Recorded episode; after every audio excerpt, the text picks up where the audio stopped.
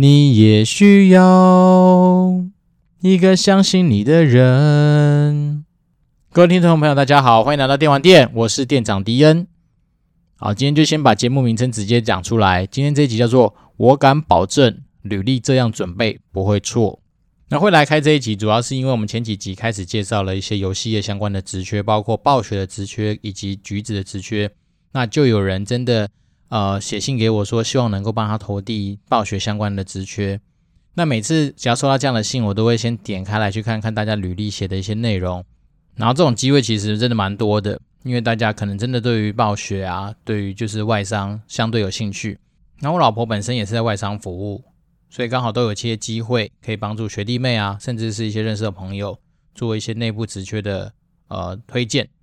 所以看过履历其实真的也不少。那当然，因为基于就是不管是学长或是朋友的身份，我都会想说，哎，尽量让他们让大家了解说，哎，履历怎么样方向啊，或是说一些内容可以有机会的吸引到人资甚至用人单位的注意。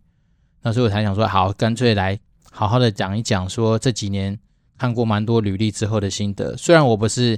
呃人资单位，但是也因为有机会推荐嘛，那我总是希望说我推荐的。人能够开始产生下一步的一些动作，所以我就是基于这样的心情，哎，教学相长，好，边看别人的履历，然后边去看看说怎么样的写可能会比较好，然后确实成果上来说都好像还有一定的水准。好，那我自己觉得啊，其实履历这东西很有趣的是，并不会因为你工作很多年，你可能在履历的撰写上面就比较好。哦，因为我确实也有说过说，呃，好像那种中年想转职的人，我看过他的履历，我发现，哎，其实。好像写的跟出社刚出社会的社会新鲜人好像差不多啊，那可能很多履历的一些撰写上面的要点，也许就是刚好没有这么掌握，所以今天这一集啊，如果说你是中年人，也可以来听听看。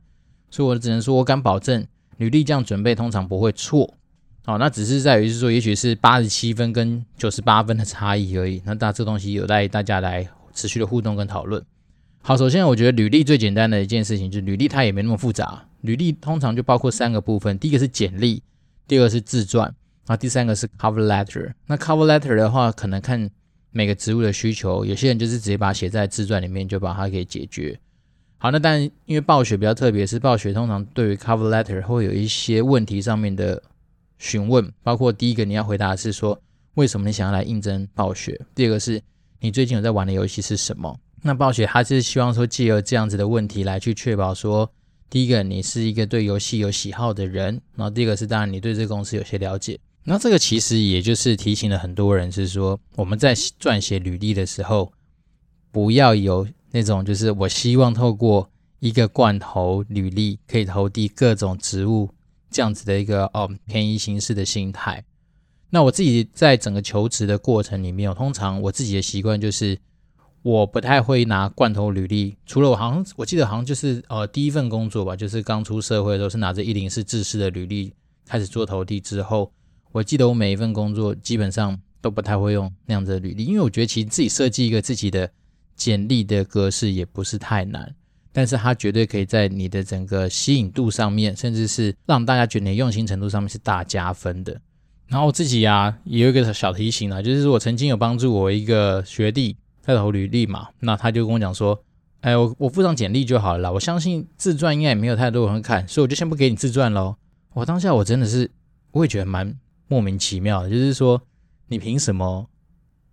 有这么大的自信，觉得说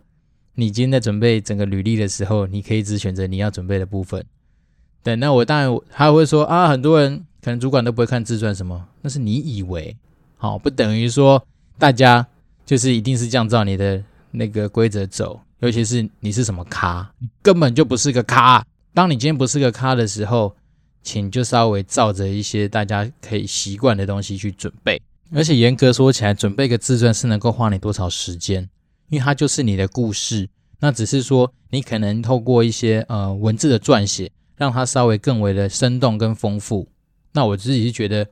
我们有的时候在求职，甚至在拜托别人帮忙的时候，自己的心态。可能稍微调整一下，不要这么自以为是。所以像这样子啊，我可能就会把它列为拒绝往来户。哪怕是可能真的以前有些交情，未来你请我帮忙，我可能都会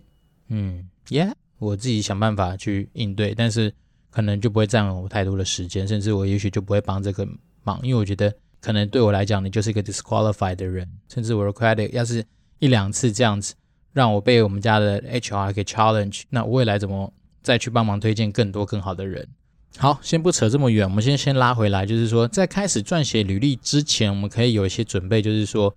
我们先想想到底履历这件事情。它的最终目标是什么？其实目标不难，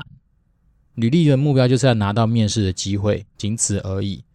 原因是因为你呢，你后面能不能拿到 offer，其实还是根据你在面试啊，还有整个流程上面的一些应对进退，甚至是可能很多时候会有些考试啊等等的结果啊，才决定你会不会拿到你的 offer。但是履历最重要的目标就是，我希望开启那个不管是人资甚至用人单位主管对我产生面试兴趣。的这一个工具，仅此而已。好，所以其实我们在我们在撰写履历的时候，我们自己先把自己心态建立好，就是说，好，我们来试想一下，哦，人资跟用人主管在雪片般的履历中，怎么样能够对你产生印象？那如何产生说啊，有几几个记忆点，这样就好了。那这就是履历最重要的一个目的。所以它也没有那么复杂，也没有想说你要透过这张履历怎样怎样怎样，没有，它就是让人家产生有兴趣的下一个动作。所以，我刚刚前面讲了，我之所以不建议大家用罐头履历的格式，就是因为它很有可能让你跟其他人没有什么太多的特色。好，哪怕是说在排版上面啊，哪怕是在一些资讯的一些上呃提供上面，可能就相对没有那么多有你自己的特色在。那再来是因为可能很多时候你应征的是一些相对比较活泼的工作，那如果说今天光是履历的格式上面，你就没有办法跳出来。那这样子对你其他的一些资讯的解读上面，好，甚至是一些吸引度上面，可能就会有所影响。好，那再来就是说，履历的格式里面包括的是什么？其实我觉得资讯多不等于好，那资讯的重点才是重要的。一个履历不外乎就是基本资料啊、经历啊、学历啊，甚至是某些特殊的经验、技能、证照等等，就这样子而已。好，也不用想得太多。它其实一个履历之所以叫简历。它就是因为越简单，但是能够越被大家给知道你的重点，那是当然是越好的。好，你先试想一下，如果你今天就是一个商品，那你今天拿到一个商品描述的时候，你是不是觉得说，赶快让我知道这个商品的重点？好，我们这样讲太抽象，讲比较简单的，比如说你今天要下一个快煮面，是不是它最好是用图示，然后告诉你说怎么样几个步骤把面煮好就好了？那你就想想看，你今天就是个商品，怎么样让大家在最简单的或是最快的方式上面认识你，你的履历基本上就大功告成。好，那我觉得在甚至在你实际上开始去写履历之前，先不要去想你怎么写，而是你先可以花一个时间去想想，你今天要应征的工作是哪些，去他们的公司，把那些公司的一些背景，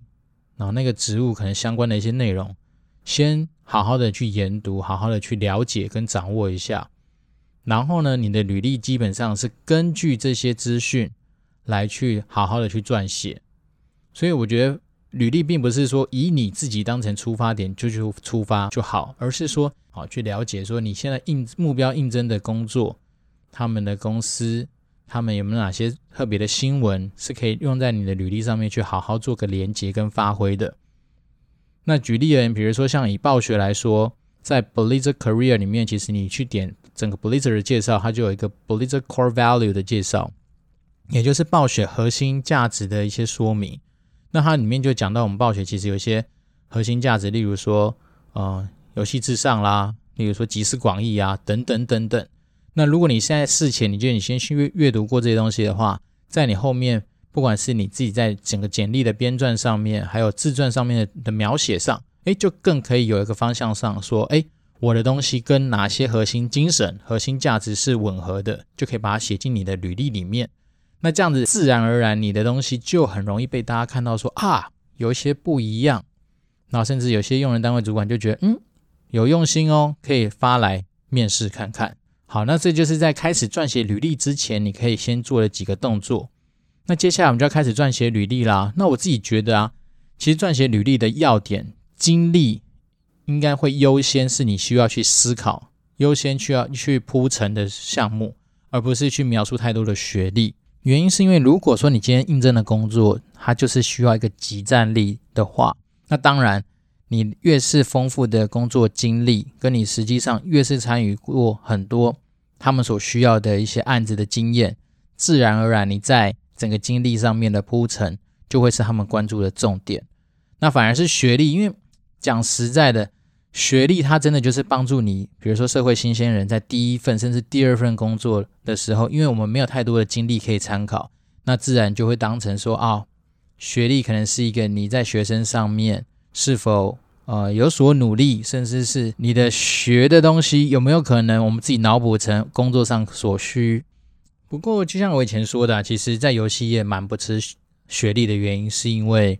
很多时候我们所学的东西其实。你也很难，实际上就直接套用在呃游戏营运上面所需啦，所以反而是说你保持一个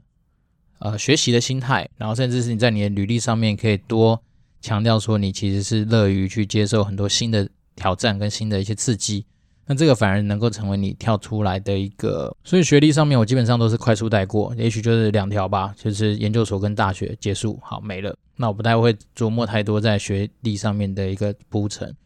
好，那当然。经历反而是比较重要的点。那我觉得，与其去说很多的有些人习惯是说写流水账哦，把经历上面你在哪一年干过哪些事情，哪一年怎样怎样怎样写下来。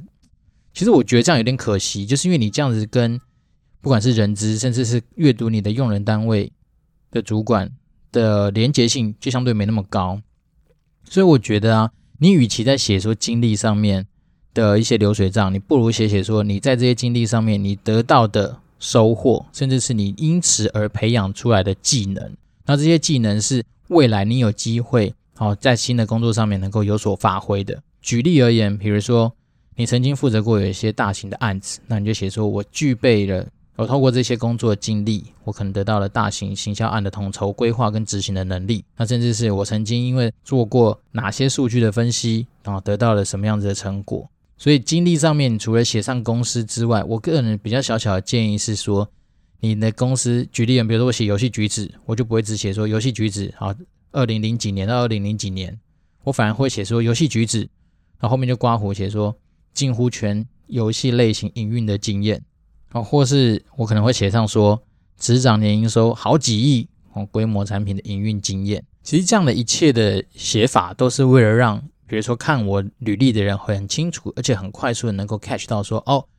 我这个人的特点跟我那时候的重点是什么？因为毕竟是简历嘛，所以我的期待的就是一直说，好，我就是要把最重要的东西、最重点的东西放上去就好了。那再来是说，还有一个小提醒，就是说，与其你去写一些呃丰功伟业，然后看似好像就是大家很难理解的东西，你不如把它转换成白话文。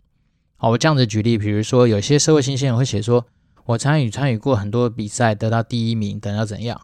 那你应该反而是你要去想想，是说这些比赛之余看到的人，他到底有多少背景资讯能够去理解那个比赛的厉害程度？所以我自己还还不觉得说，你就去写写说我参加过什么样的比赛，这个比赛之余，好，比如说行销来说，它就好像是行销界的奥斯卡奖。或甚至是至于学生的比赛里面，它大概就等于说什么样什么样等级的比赛，等于说透过一些比较白话的资讯，让比如说人资啊，甚至是用人单位主管看到的时候，会比较能够清楚的知道说，哦，你好像这个东西很厉害，而不是单纯就只是把，尤其是我发现蛮多，嗯，社会新鲜人吧，可能就很习惯的就直接把他认为好像很厉害的比赛名称写上去。那但是对我们来看的人，我就觉得，诶。好像我不太知道说你这个东西到底实际上有多厉害，好，所以基基本上我自己觉得，不要把就是说人资啊，甚至用人单位的主管看成是什么东西都懂的人，因为我们其实也是平凡人，所以我们还是很多时候是希望说能够越清楚，但是越简单的让我们 catch 到说你很厉害啊，那就这样子，那我愿意发你来面试，然后甚至产生一些兴趣，这才是重点。然后再来是说。有些人也会习惯写写，就直接把一些以前可能办过的活动，甚至是不管是参加过什么比赛得到的成绩，就列上去。哦，举例有人有像我看过有学弟妹，他讲说，我办过巧克力传情，然后当当次的营收赚了五万块。那我就会觉得说，你写五万块，也许对学生的世界来说可能很多，但是我也很难去从中判断说五万这个数字到底是高还是低，对不对？那如果你今天讲的是说过往，也许这个传情都只能办大概就是五千块左右的规模，那你这赚五万，那也是十倍的成长，对，那你就不用去写五万块，你反而是写说，我曾经开创了就是之于历史有达到十倍成长的一个活动成效，哦，类似这样的东西，就是你也懂得去包装一些你的丰功伟业，让大家看起来就觉得哦很吸睛，这才是在履历上面需要去琢磨的地方，而不是单纯就是。啊，把流水账都记完啊，然后好像就是觉得大家都必须要很快的 catch 到你的强项，这个我觉得有点嗯不是那么实际。好，那这就是一个简单的一些分享。那我觉得其实履历啊，就是把握几个原则跟重点，就是说你在很多撰写的时候，你千万不要把就是看你履历的人，好当成都是很了解你、很熟悉你的那些朋友，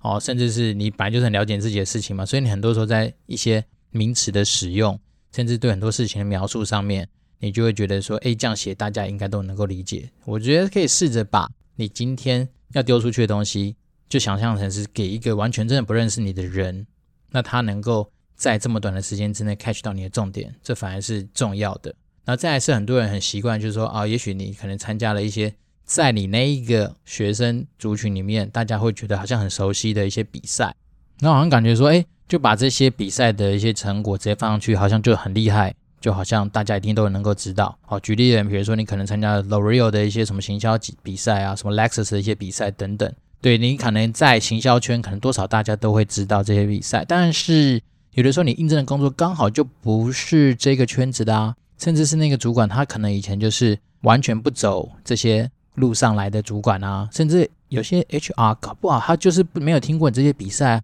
所以你如果只是把这比赛写上去，感觉就好像很厉害，就期待别人也会觉得你很厉害，那可能风险会稍微高一点点。好，那我自己是觉得说，你与其去写这些比赛之后，你还不如多补充一些白话文的叙述，让大家真的知道说，第一个你从比赛里面学到了什么，你有哪些的技能跟哪些的经验，真的实际上能够在未来的工作上面有所发挥，这反而才是重点。好，那我们刚刚强调的蛮多东西，都是在讲说，你写的内容一定要环扣着你想要去应征的职务跟公司，而不是说你讲你的自爽的一些东西，然后期待说人资或是用人的主管再加上一层脑补的流程跟动作，来去让这两个东西好像有一些结合。那如果讲，我们想试想一下啊，如果说今天 HR 他一打开，比如说一零四的应征信件。哦，就是三百、五百封信，那试问他有多少的脑补精力可以放在你的履历上面，对吗？那我就觉得说，如果说你只是因为可能在很多事情的描述上面，然后甚至是一些资讯的提供上面就有所闪失，而导致说他错失了你这一匹千里马，那我觉得就是相对比较可惜。所以我自己是觉得说，要能够让你的履历跳脱出来，第一个东西就是你的目标很明确，你就是跟着。你应征的职务去走，那甚至是加点巧思，去了解那家公司它的文化，了解那家公司最近的新闻，了解那家公司他们的一些背景。那那这种东西就会让你在整个撰写的方向上面很明确。那当然也会让你可能比较辛苦，因为你可能应征不同的公司，你就要再做一次的，比如说演练跟准备。但这样子我觉得也好，因为你在收集这些公司的一些资讯的过程里面，你才能够清楚的知道说。它是不是你很期待要去的地方？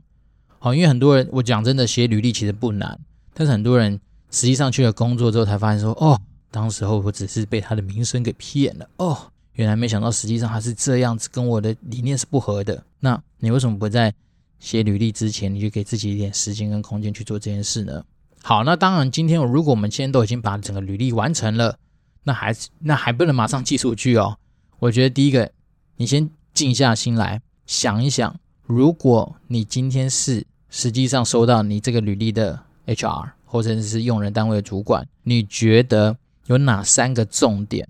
他一定需要去了解？好，你自己先用这样的心态去看你的履历，能不能抓到这三个点？好，看完了，对不对？好，那接下来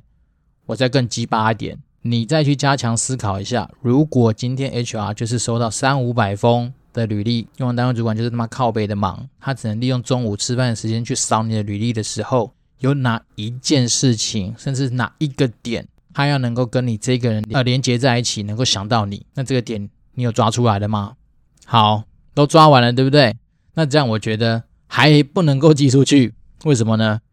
因为我发现很多人都会在一些小地方有所闪失，小地方包括说公司名称打错、产品名称打错、职务名称打错，有一些错别字，哦，比如说在不在的在啊，然后甚至是斗争特工，我那时候就看过好多那种工字是打错的，诸如此类的一些小细节，再检查一次，哦，都确定好像都没有问题之后呢，还不能再寄出去哦，为什么呢？拿这份履历给你的一些朋友，给你可能可以问到的一些长辈，甚至是你也可以丢给电玩店的店长看看，反正我不认识你，收集一下大家对于你这个东西的感觉跟一些呃资讯上面解读上能不能很清楚的掌握。那确定这些东西都没有问题之后呢，当然就大胆的去朝着你想要去的呃公司的，不管是联络信箱、一零四的联络方式等等。就大胆去投递，我觉得这样就差不多了。所以你让整个履历的准备听起来其实好像很复杂，但其实也不难。大概就是把握几个原则。第一个就是你写的内容不要是罐头的，而是很明确的跟着你想要去的职务跟职缺的，还有甚至公司去做一些连接。然后第二个呢，是我们要知道履历的最终目标就是产生让大家安排你去面试的兴趣，然后就这样子而已。所以我觉得在写呃所谓简历的时候，它之所以是简嘛，那我觉得就是少即是多这样的概念把握住就好。也就是说，你要用越少越精准的东西，哪怕是一个就是一句话，只要能勾起那个看的人的一些兴趣，那我觉得其实你就成功了。好，所以我们最后来讲一些可能在履历准备上面的一些小撇步。好，我自己的一些小心得啦，就是说第一个。很多人会说啊，写英文履历好像很困难。其实啊，网络上有英文履历、自传等等的产生器，大家可以去使用看看。因为我相信很多人，也许你的差别就只是在一些单字、经历单字上面的不同。那它的整个架构都拉出来了，你就可以根据一些东西做微调。那至少我觉得可以减少蛮多时间上面的消耗。然后第二个是你的履历要怎么样能够跳脱出来呢？我刚刚讲的嘛，那一个重要的点，你可能就换成一句金句，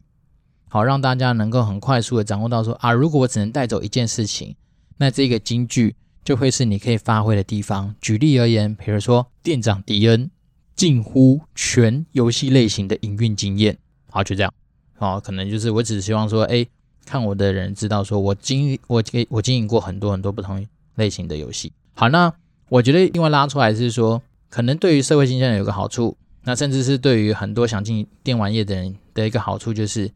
如果你本身就是一个玩家，那甚至你应征的职务本来就会是那个那个游戏在找的人，那当然你你就比较有机会可以多花一些篇幅去讲讲你跟那个游戏的一些啊历史渊源。好，举例人，比如说现在我们看到嘛，游戏橘子有在开天堂跟龙之谷的营运计划，那你当然就可以在你的自传上面。多去描写一些你对于天堂上面可能有些你自己的丰功伟业，甚至有些人也甚至花了一些时间去诶了解一下现在的游戏生态，然后提出一些自己的见解跟看法，这些东西都会成为你对于这个游戏上面能不能够被大家找来面试的一些关键。因为我自己分享一个我以前怎么样找天堂的企划，我也都是大概利用中午的时间吃饭的时候边吃饭然后边看。就是每天更新的履历嘛，那但是因为履历其实真的蛮多的，那尤其是那种企划、游戏企划，可能还是很多人对他很有兴趣。然后我就打开履历，那我通常就会做一件事情，是 Ctrl F 按下去，然后直接打天堂。也就是说，如果你今天的职缺里面没有提到任何天堂的话，那我在天堂的游戏企划上面，基本上我就连看你的履历，哪怕是你是留外回来的硕士生啊，甚至是可能你真的有很多很强的行销的经验，我都会比较难。用，因为我很很明确，我就是要找熟悉天堂的玩家。那当然有些人会说啊，是不是那这样是不是很可惜啊？搞不好他真的又是一个很高学历的人，然后经历很完整，他本身又是天堂玩家。可是很抱歉啊，你在你的简历跟履历上面明明可以好好发挥的时候，那你就没有写上天堂啊？我怎么知道你跟天堂有什么关系？甚至是你搞不好就是罐头简讯啊，不是罐头履历，对不对？然后就四处光撒，只期待说有机会就可以去面试这样。那那当然，这边另外一个东西也可以安慰大家一下，就是说，很多时候你没有得到面试的青睐，甚至是可能之后真的没有机会拿到那个工作，我觉得也不用太灰心，因为很多时候只是刚刚好哦，可能就是用人单位那一个人，甚至是 HR 那一个人，可能就是刚好不青睐你这一份资料。仅此而已，所以不用想太多。那再来是，我记得以前我们在公司用人的时候啊，就是有被提醒一句话说，我们基本上在找人，第一件事情并不是说我一定要用到千里马，而是说我要避免烂咖。好，所以用这样的逻辑你去想，就是很多时候我们之所以啊宁可错杀，也不能够让一个烂咖进来，单纯只是这样。对，所以我就说，有时候真的不用太灰心，因为有些人就是说啊，干我投履历，然后就是被打枪，会很难过，很沮丧。其实不需要啦。那因为很多时候很多东西真的并非你能够完全掌握啊，对不对？所以我觉得放宽心，可以积极，但是不用着急。然后再来就是说，有的时候你可能会真的很想要这间公司这个职务，那你第一封履历出去被打枪，好，没有下文或怎么样，你可以改完内容啊，再寄第二封啊。又有什么关系？对不对？有的时候真的是刚好你只是写的点可能没打到他，那你换几个点也 OK 啊。毕竟你的人生这么多元，所以真的我自己觉得不用太小看自己哦，也只要大胆去尝试。反正准备履历的过程本来就是好好去检视你自己前半生做过大小事情的一个蛮好的机会。再来啊，我自己是一个蛮乐观的人，所以我始终相信每个人都有自己的强项跟自己独特的经验跟经历。好，很多人哪怕是有些人就说啊，你去什么泡沫红茶店摇饮料怎样怎样，我都不觉得那个东西有什么不好，因为你在投入你时间下去的每一个过程，你一定有你自己的收获跟价值，所以不要小看自己。但是有的时候我们要做的事情，就是要让这些能够包装的，让大家觉得很有吸引力，那这反而才是我们要需要花时间去琢磨的地方。对，那至于你说要怎么样包装比较好？我觉得这就蛮牵扯到说你对于比如说文字这件事情上面的敏感度。那当然我，我自己在写履历的过程，以前我就会把一些我在做行销文案上面的一些手法放在我的自己的，比如说履历的一些标题啊，甚至我刚说那句金句上面的一个安排。那你说如果你不太会懂怎么做的话，你是时候可以在五星留言给我，甚至是你就发你的履历来给我也没关系啊。如果我有时间，我看完之后我就给你一些小回馈。那毕竟我们算是看过不少履历了嘛，那给你一些简单的回馈，我觉得这是不太难的事情。然后再来是我这几年持续有帮一些学弟妹修改一些履历啊，他们似乎都有拿到面试的机会。那你至于你要说这样好或不好嘛，我也不知道。但是我觉得我就是尽力把我一个身为旁观的人，那甚至有一点行销背景的人。来看到这些东西的时候，我会觉得怎么样做可能好一点点，提供给你做参考。嗯，那我觉得履历是求职整个过程的敲门砖。那当然，这个敲门砖你说重不重要？它真的很重要。原因是因为你要让大家产生兴趣，产生后面愿意帮你安排面试这些机会，你才有可能去更多展现你自己啊。所以履历重不重要？重要。哦，对，然后还有个东西小提醒一下，你在做整个。履历格式的编撰上面，很建议去你去了解了你的那个公司的职缺跟公司的文化之后，去留意一下他们其实公每个公司，尤其是品牌商，他一定会针对他的品牌有一些他们所谓企业识别色的使用。举例人，比如可口可乐可能就是红色跟黄色，那比如说暴雪可能就是暴雪蓝。那当然在你整个简历的一个颜色的安排上面，你就往那个颜色去走就没有错。原因是因为这种小细节的注意，绝对会让你跟用人单位的主管或者是那家公司的 HR，在无形之中产生一个莫名的默契跟连结。你可能就是在这种地方有机会胜出，被大家有些印象。那就算没有胜出，至少你也没做错事啊，对吧？所以我觉得这些东西可以在最后分享给大家一下，就是说在很多小细节，你可以去花时间先掌握，然后而不是说一股脑。哦，我就根据一零四提供的制式履历，把它上面很多要的资讯我都把它填完之后，履历就完成。No，有些东西真的太多了，对那些东西也也许真的也不是很需要，那你就可以把它删减删减。因为我刚刚说了嘛，一个履历至多三件事情能够被大家记下来，我觉得甚至产生兴趣，就功德一件。那很多很多时候，你甚至看完之后，只对于这个人要产生一个印象，那也就够了。那不要忘记啊，履历最后的目标就只是为了让你能够被大家 call out 来说，哎，我们来做个面试，就这样子。那自传怎么写，cover letter 怎么写，我觉得就是把握刚刚的原则，就是要去跟你要应征的职务产生联动就好了，不用去想太多。那至于有些人问说，有没有需要去交代自己的家庭背景啊等等，嗯，如果这些东西你觉得跟你的工作可能会有关联，甚至是你觉得可能是主管有兴趣的话，那你就写。但是我自己是通常我看到人家说什么我的家庭真可爱，巴拉巴拉那种，我也许会先挑掉，因为对我来讲，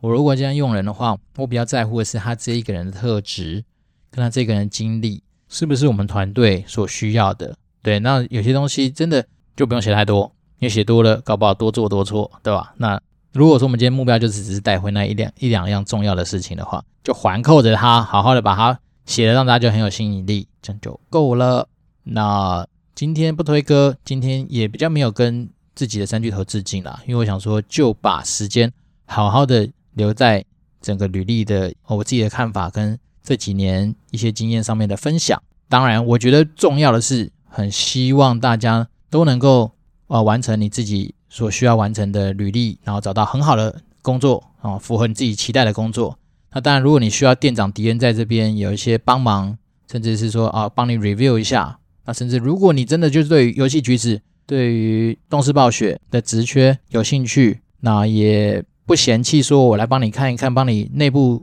转介的话，那就五星留言之外，也可以发 email 给我，甚至是啊，反正找到我的方式，你本来就是要应该透过你自己啊，加油，对，就像你在找工作一样。对，那如果可以的话，当然就是希望能够把我们好的节目推广出去，然后跟你有类似问题的人，也欢迎，就是我们可以持续保持交流。那哦，对，忘记以前是忘记大跟大家讲说，其实可以订阅我们的节目，这样子的话，你在第一时间就应该有机会收到我们节目的通知喽。最后，真的就是祝福大家在整个求职的过程中一切顺利。好，我是电玩店店长迪恩，下台鞠躬，谢谢大家。